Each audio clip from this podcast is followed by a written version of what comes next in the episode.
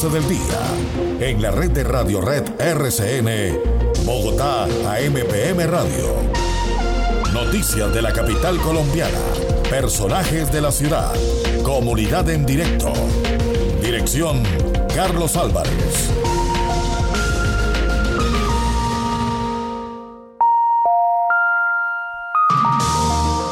Buenas tardes, señoras y señores. Bienvenidos. Tres temas nos convocan este mediodía para conversar entre ustedes y nosotros. La minga indígena, el Día Mundial de Lucha contra el Cáncer de Mama y un tema de ciudad referido a los vendedores ambulantes. En el primer tema, la minga, mientras está ya poco a poco acercándose a la Plaza de Bolívar, unos 8.000 indígenas que anoche pernoctaron en el Palacio de los Deportes y que hoy con un espíritu pacífico, de manera ordenada, respetando el distanciamiento social, combinándole música y expresión de sus saberes ancestrales, ha demostrado que se puede marchar sin violencia, se puede marchar sin necesidad de SMAT, sin necesidad de gases lacrimógenos, sin necesidad de acciones que puedan llevar a rechazo por parte de quienes no están vinculados directamente a la movilización.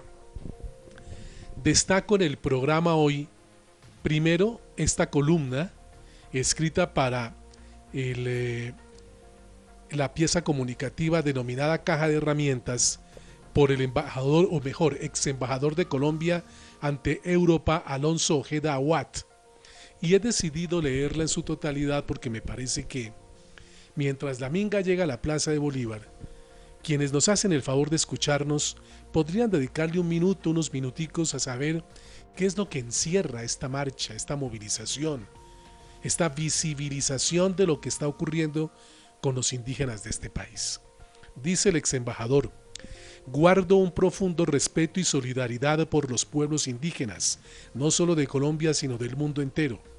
No podemos aceptar que el capitalismo salvaje, agresivo y mortal ponga en el ojo de su ataque a las sufridas comunidades indígenas cuyo único pecado es el de desarrollar unas formas de vida y de cultura que garanticen la supervivencia de todo el contexto biológico, dice el ex embajador, y ecológico en este único planeta azul hasta ahora conocido y que llamamos Tierra.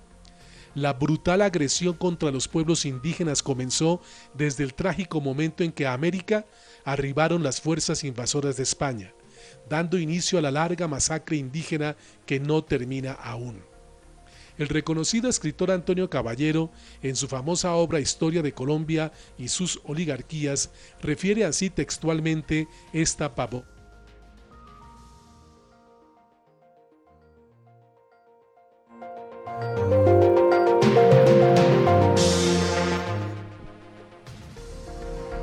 Reitero. Eh, sigo, mi querido señor. Inconveniente. Ah. No me distraiga usted, señor Mueces, que además esta es solidaridad con su comunidad que también como la mía es indígena. Ah, se cayó. Brevemente, bueno. Dice el columnista del entrecomillado a propósito de Antonio Caballero. Se calcula que el 95% de los pobladores indígenas de América perecieron en los primeros 100 años después de la llegada de los invasores encabezados por Cristóbal Colón, reduciéndose de 100 millones a solo 3 millones por obra de las matanzas primero y de los malos tratos luego, de las inhumanas condiciones de trabajo impuestas por los nuevos amos y sobre todo las pestes que trajeron. Cierro comillas. Esta sistemática aniquilación no ha parado y se ha reactivado peligrosamente en el último año, presentándose múltiples asesinatos y masacres de miembros de las comunidades indígenas sin que medie ninguna reacción clara de defensa por parte del gobierno de Iván Duque. Por esta razón se ha proclamado la minga social y comunitaria por la defensa de la vida, el territorio, la democracia y la paz. Su primer planteamiento es por la vida Impactados hemos visto, dice el ex embajador, cómo la mano asesina penetra sigilosamente las comunidades indígenas para producir la muerte en forma de masacres de líderes y sus familiares sin que la justicia colombiana responda ante este genocidio. El segundo planteamiento es el territorio. Las multinacionales mineras junto con los consorcios económicos están destruyendo los recursos naturales como selvas y bosques, envenenando los ríos, despojándolos del agua cristalina de las montañas, produciendo el desplazamiento criminal de comunidades enteras a las grandes ciudades para que se mueran de hambre y continuar arrebatándoles sus tierras milenarias, destruyendo su cultura. El tercer planteamiento, por la democracia. La Minga cuestiona al gobierno de Iván Duque por no respetar el ordenamiento jurídico de la nación y pretender desviar las decisiones centrales de la Corte Suprema de Justicia para favorecer sus oscuros intereses. Además orienta su política apoderándose, dice el ex embajador, de todos los órganos de control para remeter contra su vocación neoliberal o con su vocación neoliberal contra los sectores más empobrecidos de la ciudad hay en este gobierno, dice él, un desconocimiento sistemático de los derechos humanos y de los derechos de las mayorías colombianas.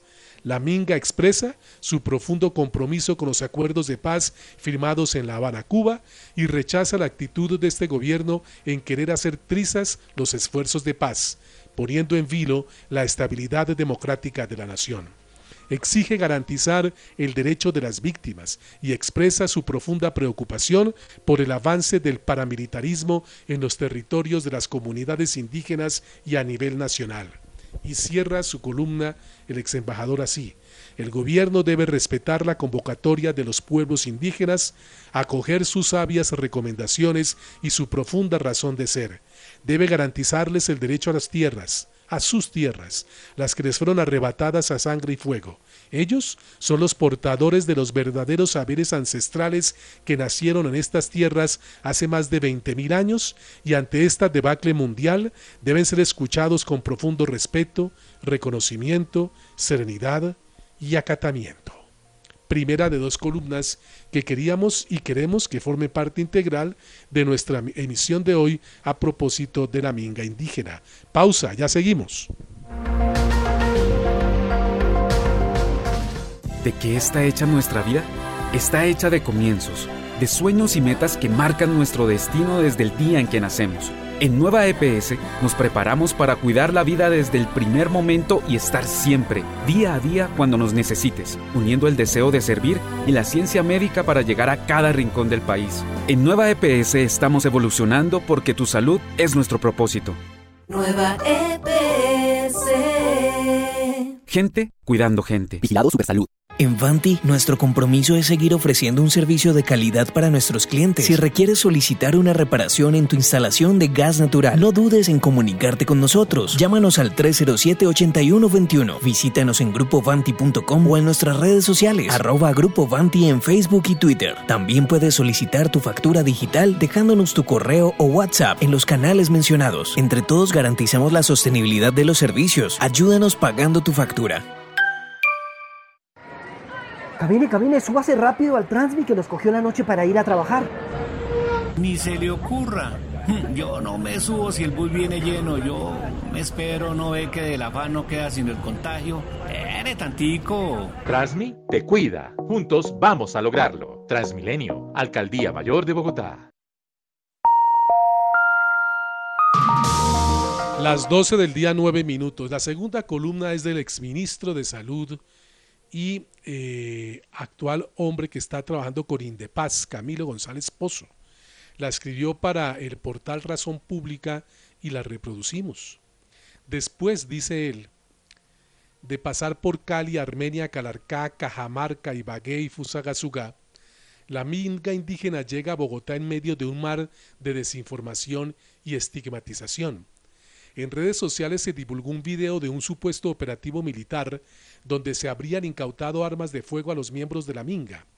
El video resultó ser de un operativo contra el ELN que se llevó a cabo en abril. Algunos medios de comunicación divulgaron un video en el que se veía a miembros del ELN apoyar la Minga, Sin embargo, muchos medios no destacaron que la Minga ha rechazado este apoyo y ha reiterado que los grupos armados no tienen vínculos con su movimiento. La ministra del Interior, Alicia Arango, desestimó las intenciones de la Minga al decir que no es reivindicativa sino política. En la misma línea, el comisionado de paz Miguel Ceballos dijo que la Minga tenía intenciones políticas y que ese tipo de debates debían darse en el Congreso y no en las calles. Por eso, el Consejo Regional Indígena del Cauca hizo un llamado a que los medios de comunicación contrasten sus fuentes y eviten divulgar información falsa. Además, los miembros de la Minga le exigieron al gobierno que no intente deslegitimar su movilización con engaños, dice él. El objetivo de su movimiento es poner en la agenda nacional los problemas que ponen en riesgo la vida y los territorios de los pueblos indígenas. El objetivo, dice el exministro González Pozo, la ministra Arango tiene razón cuando dice que la Minga no es una movilización como otras, con un pliego de peticiones concretas para negociar con el gobierno. Los miembros de la Minga lo han dicho desde el comienzo. Su objetivo es plantear un gran debate nacional que esté en sintonía con otros sectores sociales y que desnude los problemas estructurales que el gobierno está ignorando. Según los miembros de la Minga, el gobierno ha impuesto una dictadura civil que es evidente en hechos como la militarización de la protesta social, la concentración de poder del Ejecutivo sobre los organismos de control, la campaña de desprestigio contra la justicia y en particular contra la Corte Suprema de Justicia, la gestión injusta de la pandemia en la que se han preferido los alivios a las grandes empresas y el intento de reglamentar la consulta previa sin la participación de los pueblos indígenas. Agrega en su columna el exministro González Pozo. Por eso, la Minga reclama otra forma de política que defienda la vida y la paz, que el Estado responda con eficacia a la ola de asesinatos, masacres, desplazamientos y otras graves violaciones a los derechos humanos que se han disparado en los últimos años. La crisis humanitaria y de agresiones armadas no es un asunto de ideología ni de color político, sino una emergencia nacional. La Minga también exige que el gobierno adopte una política para desmantelar el paramilitarismo y las redes de criminalidad que se han reordenado después del Acuerdo de La Habana. La seguridad y el monopolio de la fuerza deberían ponerse al servicio de la paz y no de la protección de unos pocos, dice González Pozo. Por pero esos cambios no se logran con unos pequeños ajustes o concesiones. Para cambiar esta realidad es necesaria una nueva forma de hacer política y de gobernar, con profundas modificaciones en el Estado. Por eso, dice González Pozo, la Minga pide una amplia conversación con el presidente para dar estos debates. El presidente Duque se ha negado a reunirse con la Minga porque no está dispuesto a cambiar la forma de gobernar que ha persistido hasta hoy dice él, el desarrollo basado en la entrega de la tierra y los recursos naturales a las grandes empresas. En efecto, agrega, después del acuerdo con las FARC, el gobierno le ha apostado a una forma de desarrollo que aumenta la desigualdad y la pobreza, convertir los territorios colectivos y de conflicto en zonas minero-energéticas, forestales y agroindustriales, dice y agrega el exministro. En ese plan, la economía y las formas de vida de los campesinos y de los pueblos indígenas son marginales. Un ejemplo son las actividades mineras que se superponen con territorios campesinos, indígenas o negros. Agrega, Hace dos años, la multinacional Anglo Gold Ashanti transfirió sus títulos mineros en el occidente del país a la empresa Royal Road Mineral hace alusión a un mapa que publica en su columna donde se muestra que el proyecto cubre todos los municipios en la zona central de Nariño, en donde habita el pueblo Aguá. Llega a algunos municipios de Cauca como La Vega, Bolívar en el Macizo, Suárez y Buenos Aires y se extiende hasta el norte de Antioquia. Y agrega, lo mismo sucede en otras regiones como Putumayo, Caldas, Amazonas y tantas más, donde se han autorizado proyectos forestales o hidroeléctricos en zonas de propiedad étnica colectiva. Solo en el suroccidente del país, el 30% de las zonas con título minero se encuentran en este tipo de propiedades colectivas. En todos estos lugares, la violencia ha sido compañera del reordenamiento extractivista de los territorios. Estos proyectos le abren otro frente de rentas a los grupos armados y narcoparamilitares que extorsionan y someten poblaciones. Esto también le abre el camino al acaparamiento de tierras y al despojo y señala en su última parte de la columna En lugar de reconocer que existen problemas profundos que requieren la participación de todos los ciudadanos, el gobierno ha optado por estigmatizar las exigencias sociales como formas encubiertas de la criminalidad y de la violencia armada al margen de la ley. Es mucho más cómodo, dice González Pozo, presentar a quienes protestan como enemigos, criminales y guerrilleros que sentarse a dialogar para superar problemas estructurales. Si el otro es simplemente un criminal que quiere dar un golpe a las Fuerzas Armadas, ¿para qué dialogar con él? Además, esa misma ha sido la respuesta del gobierno en la última década. En 2005, 8 y 2010, 2012 y 2015 se llevaron a cabo movilizaciones similares de comuneros del Cauca y otros departamentos del suroccidente. El objetivo de estas movilizaciones no fue muy distinto del que hoy convoca a la Minga, que se negocie la terminación del conflicto armado, que se deroguen los tratados internacionales inconvenientes como los tratados de libre comercio y que se reconozcan los derechos de los campesinos y los pueblos étnicos. En los anteriores años, la respuesta de los gobiernos ha sido brutal. Recordemos, por ejemplo, dice González Pozo, la ocupación armada del resguardo La María en 2008, cuando el gobierno llevó a cabo una operación por aire y por tierra contra los indígenas que allí se encontraban. Y aunque presidentes como Álvaro Uribe y Juan Manuel Santos se han reunido con los pueblos indígenas que protestan, no se ha cambiado la política neoliberal e injusta que gobierna el país. Al contrario, han tratado de maniobrar para evitar las protestas con pequeñas concesiones. Por eso, la minga de hoy sabe que no habrá negociación con el gobierno. Duque, dice González Pozo, es un presidente que no puede gobernar para las mayorías pues tiene un poder prestado. Sin embargo, la minga puede ayudar a fortalecer muchos movimientos sociales y a construir una fuerza suficiente para disipar la violencia y contener la dictadura. Así se le puede dar oxígeno a un cambio político el exministro Camilo González Pozo a propósito de la minga que está llegando a la Plaza de Bolívar. Pausa, ya continuamos.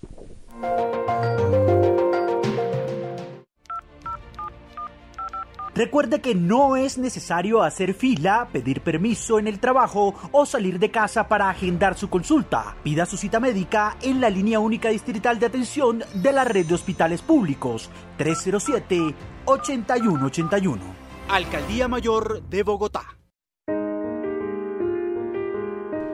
El Instituto Nacional de Cancerología ya abrió de nuevo el servicio de citas presenciales para todos sus pacientes.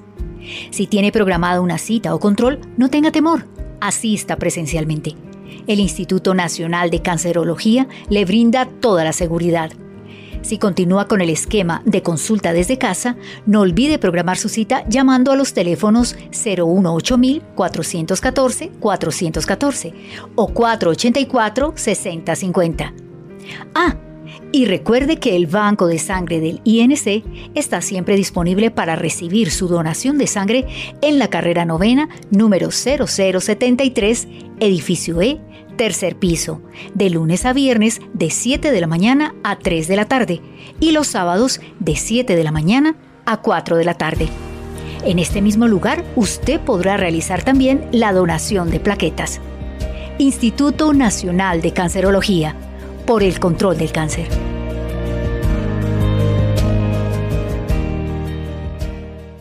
En la nueva realidad, dar es la forma de cuidarnos del coronavirus en solo tres pasos. 1. Detecto síntomas. 2. Me aíslo preventivamente. Y 3. Reporto a mi EPS y a Corona. Puedes solicitar ayudas en especie, dinero o sitios alternos de aislamiento si en tu casa no es posible hacerlo a través de la plataforma digital Bogotá Cuidadora. Así de fácil es dar. Con estos tres pasos juntos vamos a salir adelante. Mantén una ala distancia, usa tapabocas, lávate las manos. Alcaldía Mayor de Bogotá. La noticia del día. Bogotá, AMPM Radio. Periodismo independiente por una mejor ciudad.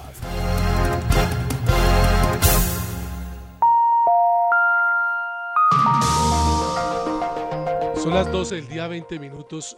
La verdad es que hoy los indígenas nos han dado, aquí en Bogotá, un mentiz, una cachetada, a quienes programan marchas y terminan violentamente con aparición del ESMAD, con detenciones y etcétera.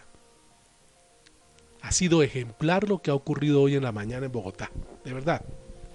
Han salido del Palacio de los Deportes, han tomado la norte Quito Sur hacia el sur, han subido por la Avenida El Dorado, están transitando por la carrera séptima y siempre, y son 8000, con un respeto por todas las medidas de bioseguridad frente al coronavirus, siempre manteniendo la distancia, usando su tapabocas.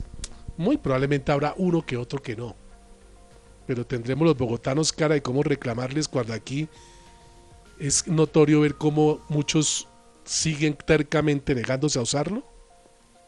La Guardia Indígena ha estado acompañando a sus pares, no ha habido necesidad de acción de los gestores de convivencia, todo pacífico, coordinándose con las entidades distritales, con la Policía Nacional. Aquí está el secretario de Gobierno, Luis Ernesto Gómez, entregando un reporte desde la vía pública de cómo marcha la Minga hacia la Plaza de Bolívar. Transcurre con absoluta tranquilidad esta marcha pacífica de la Minga Nacional. Eh, ya hace su tránsito por la avenida 30, va a subir por la 26, debería estar llegando al inicio de la tarde a la Plaza de Bolívar. Hasta el momento se han cumplido cabalmente los acuerdos que tenemos con las autoridades indígenas de controlar entre ellos el uso permanente del tapabocas, el distanciamiento entre quienes marchan y lo más importante, que en caso que haya algún desadaptado que quiera generar violencia, que quiera sabotear una marcha pacífica con actos vandálicos, será la misma Guardia Indígena y los gestores de convivencia quienes conjuntamente los retengan, los controlen y los pongan a disposición de las autoridades. La Policía Nacional también ha sido muy colaboradora, eh, nos acompaña siempre brindando todo el acompañamiento en materia vial, eh, en desvíos y ha transcurrido hasta el momento de la mejor manera esta marcha. Esperemos que así siga eh, en su llegada a la Plaza de Bolívar y en las horas de la tarde. Ahí está un reporte que quisiéramos escuchar cuando ocurren las otras aquí en Bogotá. Excúseme que utilice el término al estilo Marcelo Bielsa, el técnico argentino. ¿Por qué carajos nosotros no podemos hacer lo que hoy nos están mostrando como un ejemplo los indígenas? Bueno, hoy con tuiteros y ya preparamos, mi querido Wilson, el segundo tema que es cáncer de mama, que será tema central de nuestra gente cuidando gente. Dice Caro Abondano, una tuitera que al azar escogí, en nuestra cuenta de Twitter arroba Bogotá MPM, ya es arroba Bondanito. El gobierno está enfocando la atención para una sola Colombia, la urbana, no para la Colombia donde están los pueblos indígenas. Esto lo entresacó de lo que dijo Dusakawi ante la Corte Constitucional. Dusakawi es la EPS de los indígenas. Hoy lo que sí hubo necesidad y de manera preventiva es eh, cerrar, suspender algunos servicios de cinco estaciones de Transmilenio que están ubicadas sobre la troncal norte Quito Sur y sobre la avenida El Dorado, que son la estación Simón Bolívar, la Movistar Arena, Campín, Universidad Nacional y Avenida El Dorado. Y mm, esta otra que en tuiteros que es completamente descorazonadora de cómo no se respeta el sigilo periodístico, cómo no se respeta al periodista guardándole el anonimato a su fuente. La periodista que denunció a Juan Pablo Vieri, exdirector de RTBC, por una persecución contra el director y un programa que tenía el gobierno anterior en ese canal que es público, Ahora le ha servido para que la fiscalía la, y le impute cargos. Por eso Laura Hills, una connotada columnista, escribe, ¿podemos dedicarnos a los verdaderos problemas de los periodistas? ¿Qué vamos a hacer con esto? La periodista que denunció a Vieri está sometida a juicio como si hubiese revelado un secreto de seguridad nacional. Se configuran aspectos dictatoriales en este régimen, dice ella. Y más adelante, Francisco Luis, después de Gente Cuidando Gente, le trae noticias tranquilizadoras a los vendedores ambulantes que estaban siendo notificados por algunos sectores y vías de que les iban a cobrar el uso del espacio público, el propio distrito. La alcaldesa Claudia López ya les respondió, les aclaró y les llevó algo de tranquilidad. como algo de tranquilidad le llevó la Secretaría de Hacienda a los contratistas del distrito, desesperados porque pasan los meses y no reciben pago, porque la plataforma a través de la cual se hace ese trámite estaba fuera de servicio y fue motivo de una rediseño y remodelación por parte de Hacienda. Pues por fin parece que empieza a haber humo blanco. Escribió la Secretaría de Hacienda en su cuenta en Twitter, Hacienda Bogotá. El 14 de octubre inició el proceso de pago de las cuentas por pagar que ya están en curso en la Secretaría de Hacienda. Las nuevas cuentas por pagar deben ser enviadas y registradas por las entidades para que se inicie el proceso de pago. Ahora son las 12.26, pausa, ya venimos con gente cuidando gente. Tú puedes ayudar a mi hermano. Tú puedes salvar a mi papá. Tú puedes salvar a mi hermano. Tú puedes ayudar a mi papá. Tú puedes ayudar a mi hermano. Tú puedes ayudar a mi papá. Más de 500 colombianos en 2019 continuaron viviendo gracias a un trasplante. En Colombia, todos somos potenciales donantes. Déjalo conversado con tu familia. Comparte el don de la vida. Dona tus órganos y tejidos. Consulta más información en www.saludcapital.gov.co. Alcaldía Mayor de Bogotá. Somos Vanti, tu tranquilidad y la de tu familia siempre será lo más importante para nosotros. Por eso, desde la comodidad de tu hogar puedes comunicarte para solicitar la factura digital, el soporte técnico y la atención que necesites. Llámanos al 307-8121, visítanos en grupovanti.com o en nuestras redes sociales, arroba Grupo Vanti en Facebook y Twitter. Con el compromiso de todos, seguiremos avanzando y brindándote un excelente servicio. Quédate en casa, juntos lograremos salir adelante. ¿Sabías que luego de cinco meses de cuarentena en Bogotá, septiembre ha sido el mes más fatal de 2020? 39 personas murieron en las vías de la ciudad por siniestros viales. No permitas que en octubre la cifra se repita. Recuerda que en casa te esperan. Bájale a la velocidad y únete a la nueva movilidad. Alcaldía de Bogotá.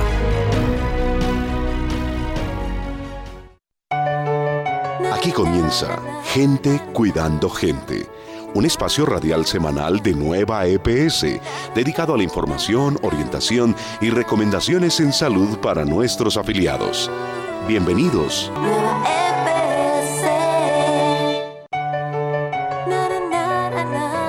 Hoy, como es obvio en tu médico en casa, vamos a acudir a un especialista para hablar del cáncer de mama. Es el cáncer que más se diagnostica en Colombia y el que más se lleva vida de mujeres en el país. Por eso hoy haremos mucho énfasis en el autocuidado, en el examen de autocuidado, en la detección temprana. Un cáncer de mama diagnosticado en estado muy avanzado es realmente muy delicado y con pocas probabilidades de sobrevivencia. Y estamos en octubre que es el mes de la prevención del cáncer de mama.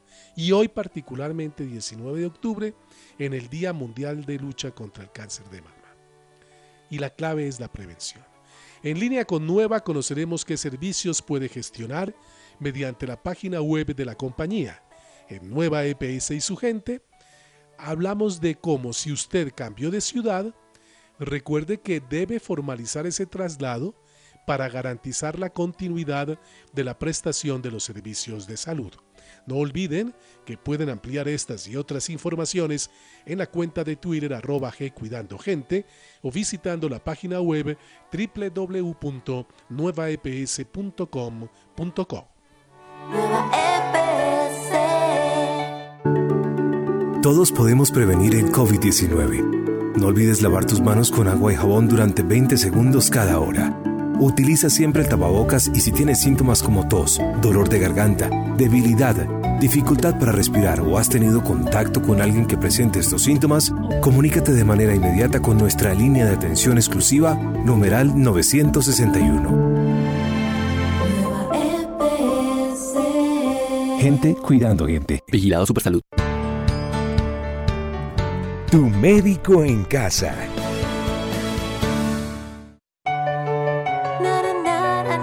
Hoy es 19 de octubre y cada 19 de octubre se celebra el Día Internacional por el Control del Cáncer de Mama. por luchar contra este cáncer que es un trabajo de todos los días, incansable, permanente. Es una fecha para recordar la importancia que tiene la prevención en el desarrollo de esta enfermedad.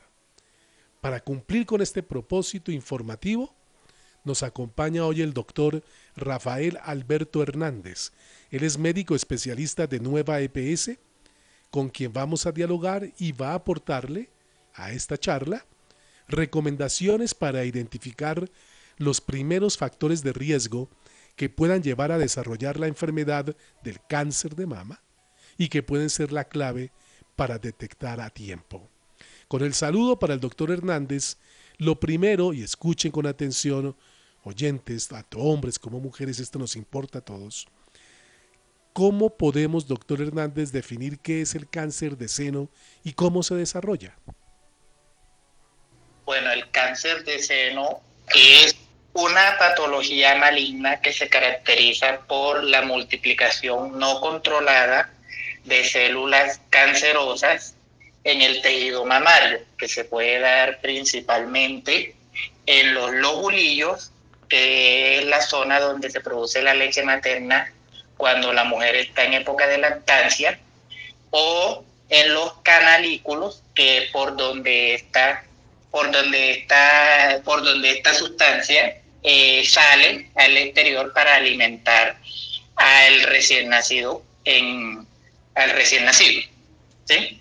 Eh, el cáncer de seno puede también producirse en hombres, porque hay que recordar que también eh, los hombres cuentan con una glándula mamaria, pero esta se encuentra atrofiada pues por los mecanismos astrogénicos. Entonces puede ocurrir en hombres y en mujeres.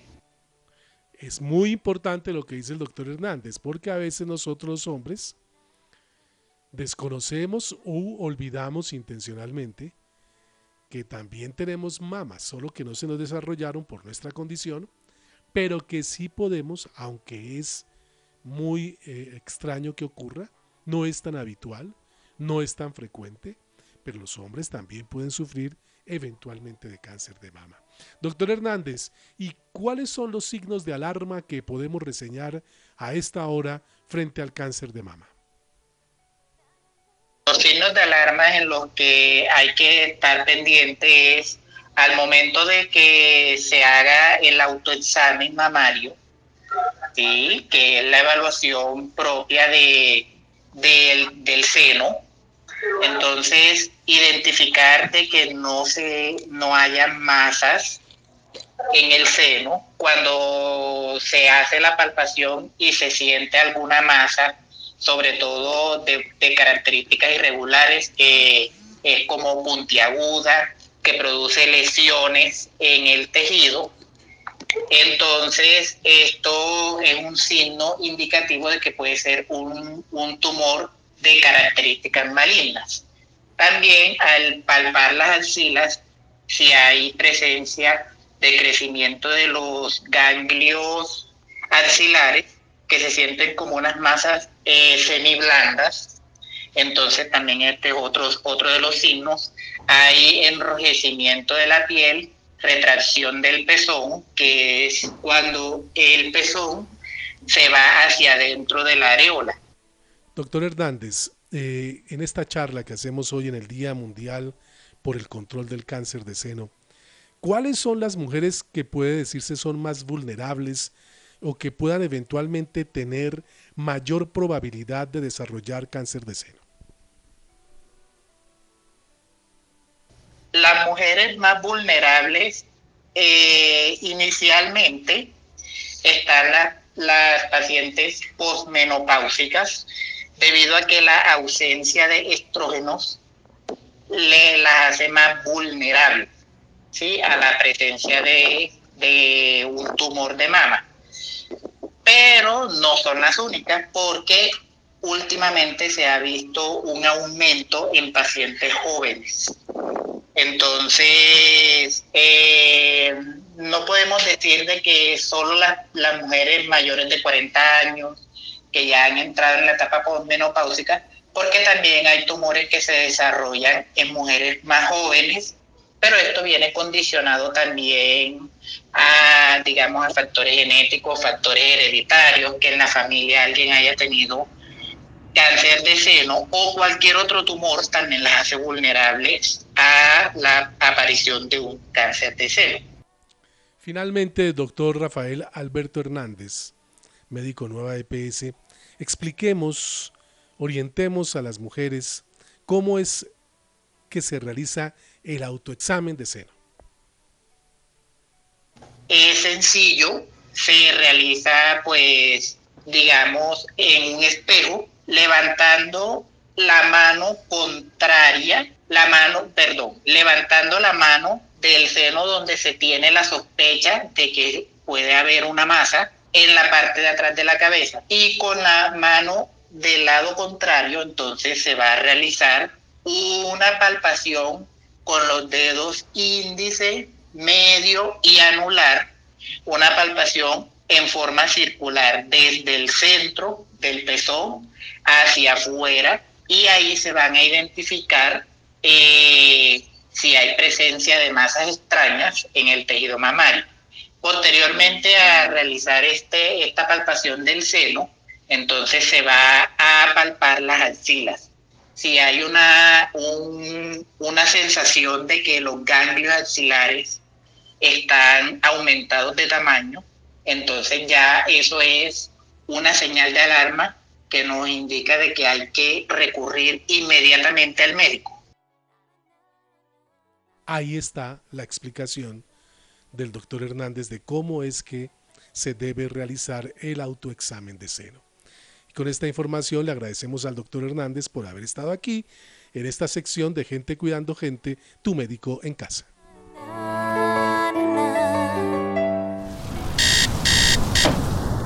Son las 6 de la mañana, tengo que pedir cita para el niño. Ah, pero con este clima y los trancones, creo que no voy ni a alcanzar. Ya sé. Listo. Con la app de Nueva EPS puedes solicitar y consultar autorizaciones médicas, agendar citas, solicitar certificaciones y mucho más. Descárgala ya en tu celular. Gente cuidando gente. Vigilado Supersalud. En línea con Nueva.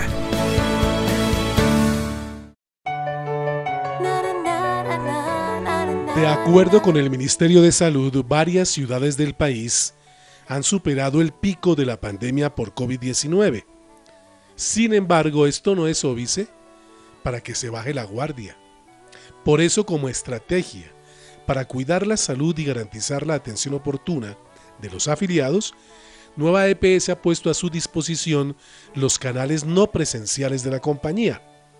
Seguimos enfatizando esta información para que ustedes conozcan las transacciones que pueden realizar en la página web www.nuevaeps.co. Está el botón Soy Eva. Allí, ingresando por esa vía, el afiliado puede acceder a una asesoría a través del chat en línea para que pueda resolver todas sus inquietudes. Está el botoncito o el link o el banner Trámites en línea. En ese espacio los afiliados pueden direccionarse al portal transaccional, donde podrán descargar sus certificaciones de afiliación, solicitar y cancelar citas, consultar autorizaciones, imprimir sus certificados de incapacidades y semanas cotizadas, entre otros. Y está la otra alternativa que es el de asesor a un clic. Si el afiliado lo que está buscando es un servicio de asesoría en línea, esa es la vía. Mediante este botón, asesor a un clic, el afiliado puede solicitar una asesoría a través de videollamada, ingresando solamente sus datos. En caso de no tener un asesor disponible en el momento de la conexión, la plataforma brinda la posibilidad de programar una cita para su atención. Ahí están las alternativas de canales virtuales en esta época de pandemia.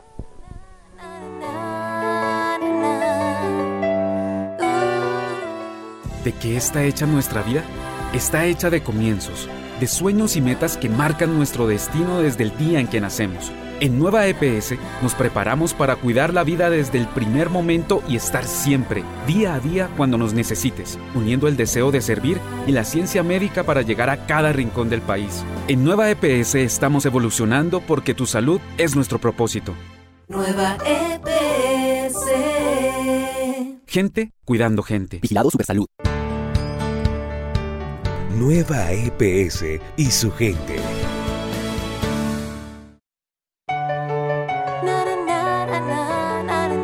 Recuerde que usted y su núcleo familiar pueden solicitar la prestación de servicios de salud en cualquier lugar del país si se van a vivir ocasional o temporalmente a un municipio diferente al que se encuentran afiliados. Eso sí, es fundamental que realice la solicitud de traslado y así quede formalizado el cambio. Para esto, debe incluir los siguientes datos. Tipo de identificación, número de identificación, nombres y apellidos, fecha de solicitud, municipio al que se traslada, nueva dirección, nuevo teléfono, IPS actual y un correo electrónico para dar respuesta. Tenga en cuenta que si el traslado es temporal, si va a estar fuera de casa y se traslada a otro municipio dentro del territorio nacional por un tiempo superior a un mes e inferior a 12 meses, Nueva EPS garantiza los servicios de salud asignándole una IPS en el lugar donde usted se va a encontrar. Ahora, si el traslado es permanente, si todo su núcleo familiar se va a vivir a otra ciudad por más de 12 meses o de manera definitiva, deberá realizar el cambio de IPS a una que esté habilitada en el municipio donde se encuentre.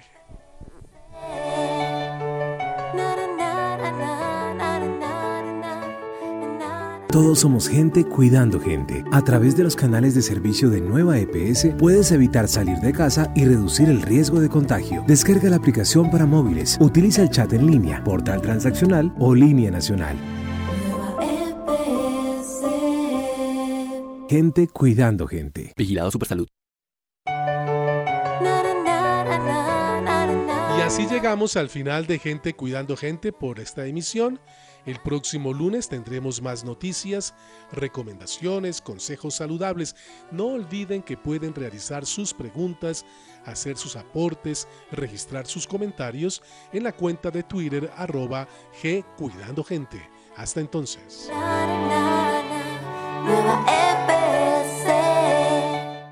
Asistencia en viaje en el exterior. Atención domiciliaria sin ningún costo. Acceso a 17 especialidades. Toma de muestras de laboratorio a domicilio. Terapias. Todo esto y más es lo que tienes con el plan de atención complementaria integral de Nueva EPS. Lo que te gusta de una prepagada por menos de lo que pensabas. Porque en Nueva EPS tu salud es nuestro propósito. Entra a www.afiliateapac.co. Gente cuidando gente. Vigilado Supersalud. Bogotá, AMPM, en la red de Radio Red RCN.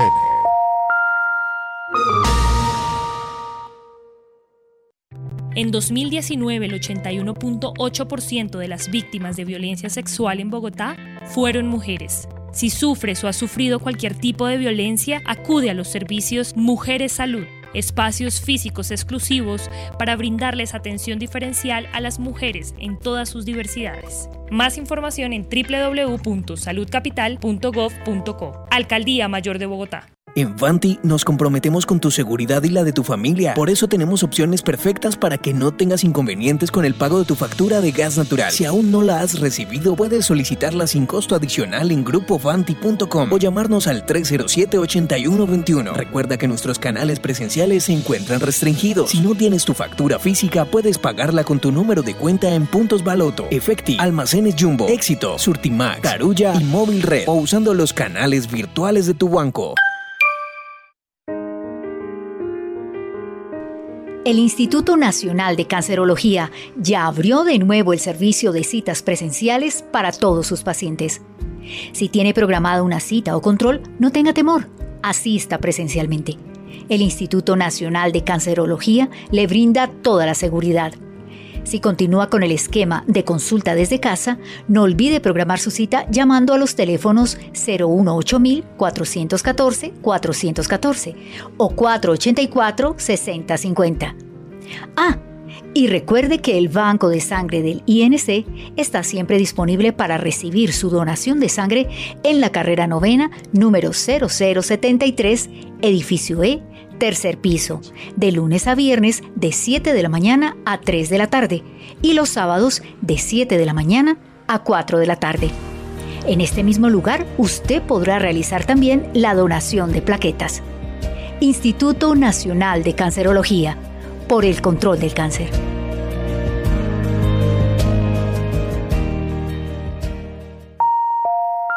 Dígame si... Las 12 del día 46 minutos. Bueno, antes de ir con Francisco que tiene noticias sobre los vendedores ambulantes, esperando que de pronto José Arevalo se comunique tratando de encontrar un contacto con un consejero mayor del CRIC, el Consejo Regional Indígena del Cauca, déjenme contarles que hoy le cayó una sanción supermillonaria, una multa de 1.775 millones de pesos a Rappi. Le metieron multa de casi 1.800 millones de pesos la Superintendencia de Industria y Comercio, todo porque dice que violó normas de protección al consumidor que regulan la calidad en la prestación del servicio, la información mínima la información pública de precios, la publicidad engañosa, la disponibilidad de vueltas correctas, las cláusulas abusivas, las obligaciones legales que surgen con ocasión del desarrollo de ventas a distancia y el comercio electrónico. 1.775.606 millones de pesos la multa que le impone la SIC a RAPI y permítanme saludar a esta hora del mediodía al consejero mayor del Consejo Regional Indígena del Cauca, Creek, Ferley Quintero Quinayat. Ferley, buenas tardes, bienvenido a Radio Red de RCN.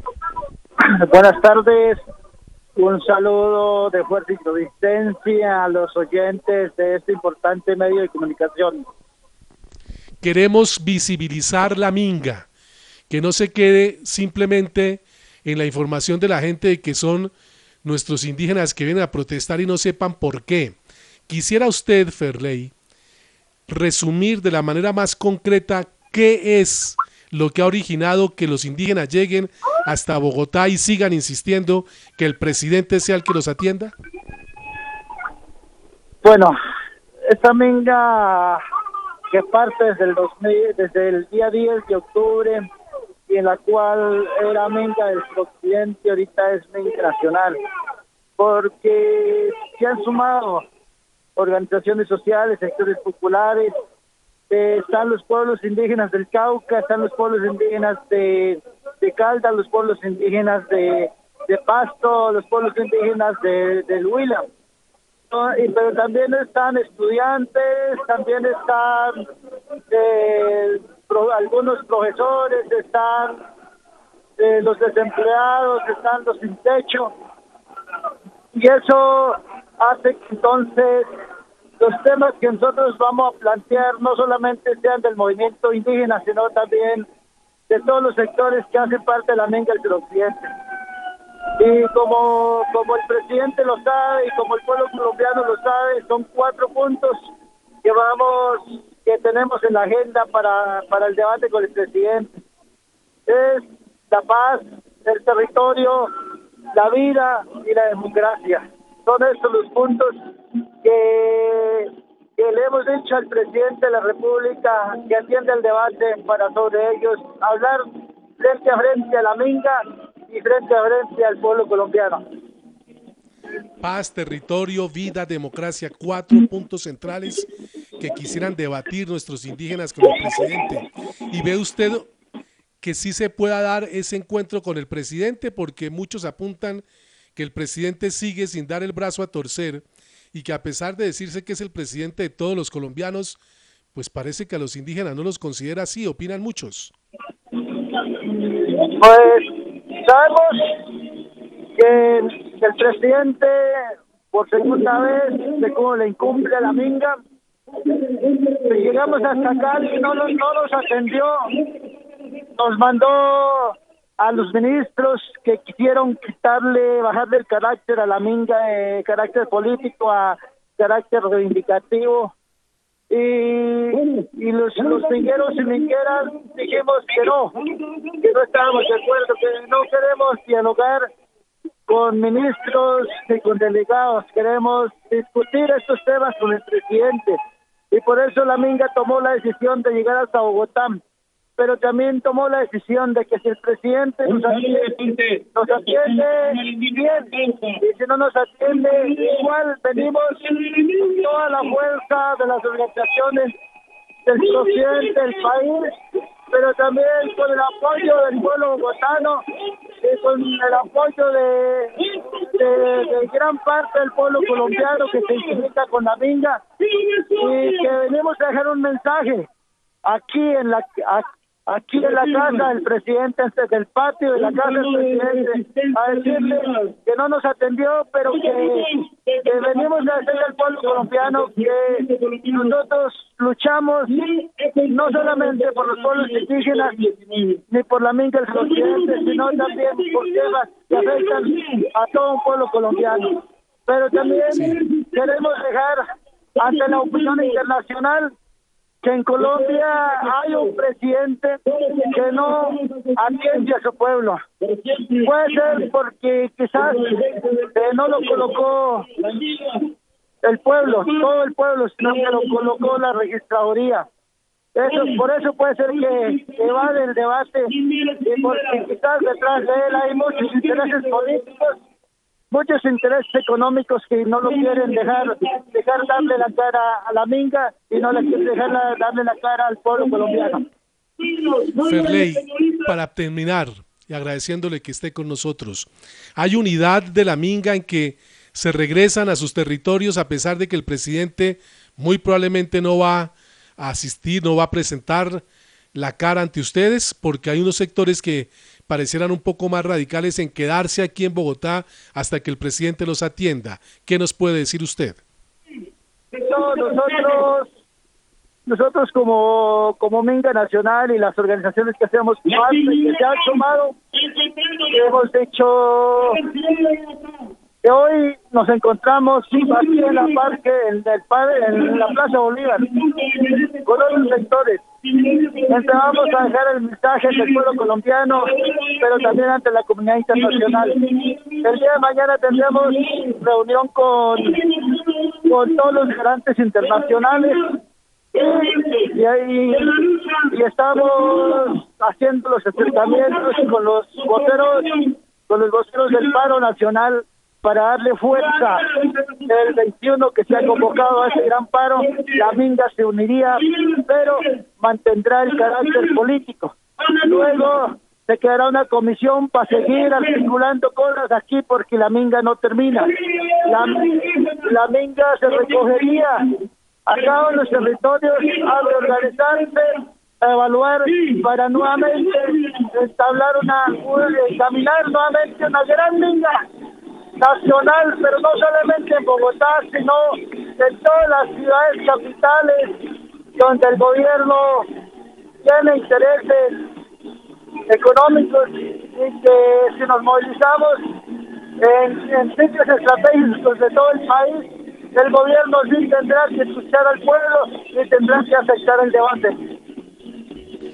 Ferley, nuestra solidaridad, nuestra compañía, nuestro abrazo de colombiano a todos los indígenas que han llegado a Bogotá, que además nos han dado un gran ejemplo de cómo se puede movilizar sin violencia, visibilizando sus eh, exigencias, sus planteamientos y eh, con la Guardia Indígena cumpliendo su papel y sin generar ningún tipo de actividad que pueda significar preocupación para los bogotanos. Muy amable Ferley y estamos en, eh, pendientes de las decisiones que se sigan tomando.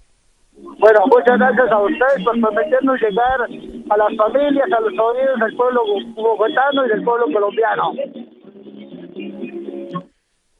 Muy bien, y vamos a otro lugar allá cerca a la Plaza de Bolívar, donde está José Arevalo también siguiendo la ruta de la Minga por la paz y la vida. José.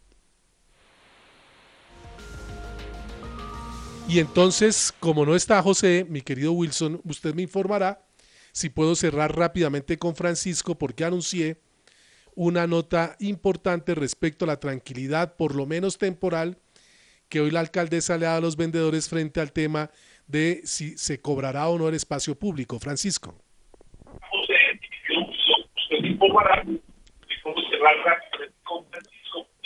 Don Francisco. ¿Tampoco está don Francisco? A ver, don Francisco. ¿Está usted en comunicación con nosotros o no? ¿Tampoco? Bueno. Quiere decir que ni José ni Francisco, pero igual yo les cuento lo siguiente. Como usted lo indica, en una reunión entre la Administración Distrital y representantes de organizaciones de vendedores informales de la ciudad, la alcaldesa Claudia López aseguró que hasta el momento no está contemplado el cobro por el uso del espacio público y que no va a permitir que ningún privado lo haga. Así fue el anuncio de la mandataria. Yo he sido absolutamente enfática en que no vamos a permitir que nadie cobre ningún tipo de cobro privado por el uso público. Y que donde identifiquemos eso, eso es causal de restituir inmediatamente el espacio. Y lo he dicho con toda franqueza, si es que en algún momento, no lo estamos previendo por ahora, eh, hacemos un cobro por el uso del espacio público, se lo pagan esa la alcaldía, no a un privado que se apropia indebidamente del uso y aprovechamiento de un patrimonio que es de todos. Y a la alcaldía, que sobre decir no le importa enriquecerse con esto, sino simplemente tener un recurso que los mismos vendedores puedan organizar para su propia organización, sus condiciones de bioseguridad, la mejora de sus puesticos, en fin. Bien, este diálogo se dio entre la administración distrital y las organizaciones vendedores informales porque están definiendo el proceso de construcción de una mesa distrital de trabajo interinstitucional donde se van a articular precisamente las organizaciones de vendedores informales con entidades del distrito en donde se buscan fortalecer a las organizaciones y también la participación que tenga muchísima incidencia por parte de los vendedores informales y fortalecer también los esquemas innovadores para aprovechar el espacio público. Pero la noticia del momento es que la alcaldesa reitera que no tiene contemplado el cobro por el uso del espacio público por parte de los vendedores informales, Carlos.